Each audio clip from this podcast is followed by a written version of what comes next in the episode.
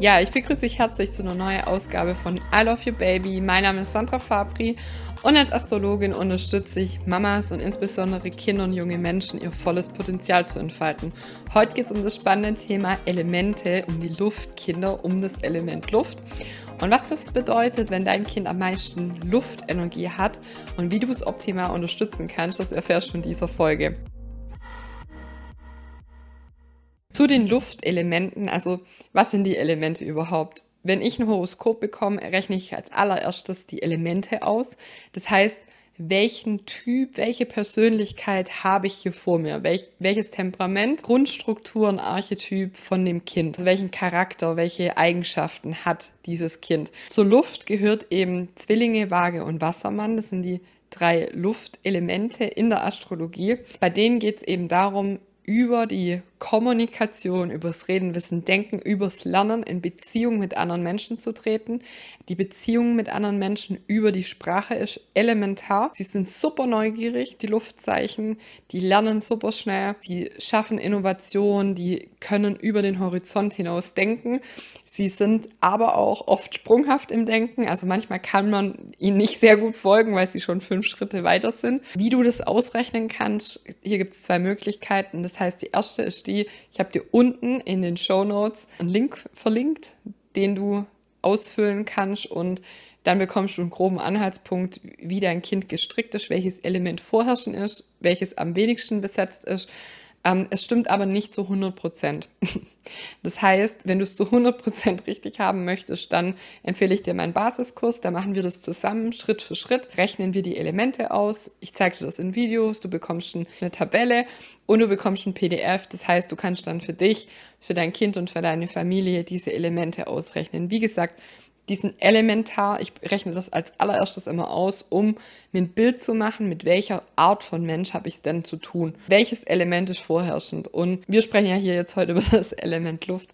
Und der erste Tipp an dich von mir ist, dass du dein Kind mit viel Luftenergie wirklich ernst nimmst in seinen Fragen, in seiner Neugierde und hier auch ein Stück weit Rede und Antwort stehst, ja, dass du dein Kind eben ernst nimmst. Also, dass du dir für jede Frage Zeit nimmst, auch wenn du das öfters hörst oder wenn die tiefbohrend ist. Und auch, dass du keinesfalls sagst zum Kind, hey, dafür bist du noch zu klein, das kannst du noch nicht wissen, weil die wissen sehr viel mehr, als wir denken. Unsere Kinder sind sehr kompetent oder das geht noch nicht oder das kannst du noch nicht. Und genauso wichtig ist es auch, ihm einfach nur zuzuhören. Das braucht das Kind, weil es über die Kommunikation in Beziehung tritt. Allerdings besteht auch ein häufiger Wechsel in Beziehungen. Das ist ähm, ja eine Schattenseite von viel Luft. Es kann auch sehr oberflächlich sein, sage ich mal, weil man eben schnell wie ein Schmetterling zum nächsten fliegt oder wie ein Vogel zum nächsten Ast hüpft und sagt, okay, habe ich jetzt gesehen, interessiert mich nicht mehr weiter.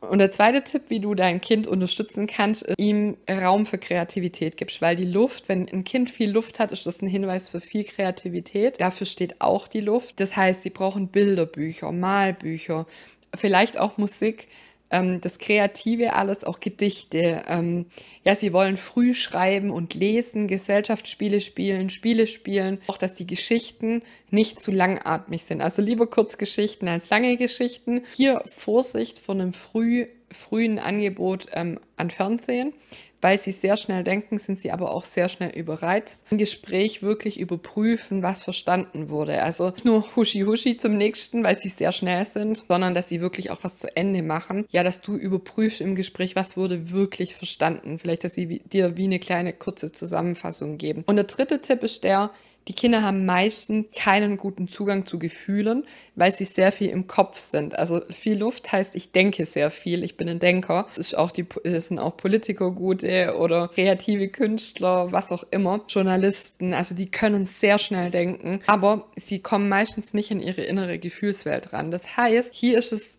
äh, gut, wenn du es unterstützt, um einen Zugang zu den Gefühlen zu bekommen zum Beispiel, wenn ihr euch viel am Wasser aufhaltet, vielleicht ist bei euch ein Bach oder ein See oder ihr lebt sogar am Meer. Wenn ihr ans Meer fahrt, in Urlaub auch viel baden ähm, oder duschen, ist ganz toll. In, in der Badewanne kann man auch Geschichten erzählen von irgendwelchen Blubberblasen oder Seemonstern oder ich weiß es nicht was. Niemals ins Wasser zwingen ist ganz wichtig, weil das kann abschreckend sein für die Kinder.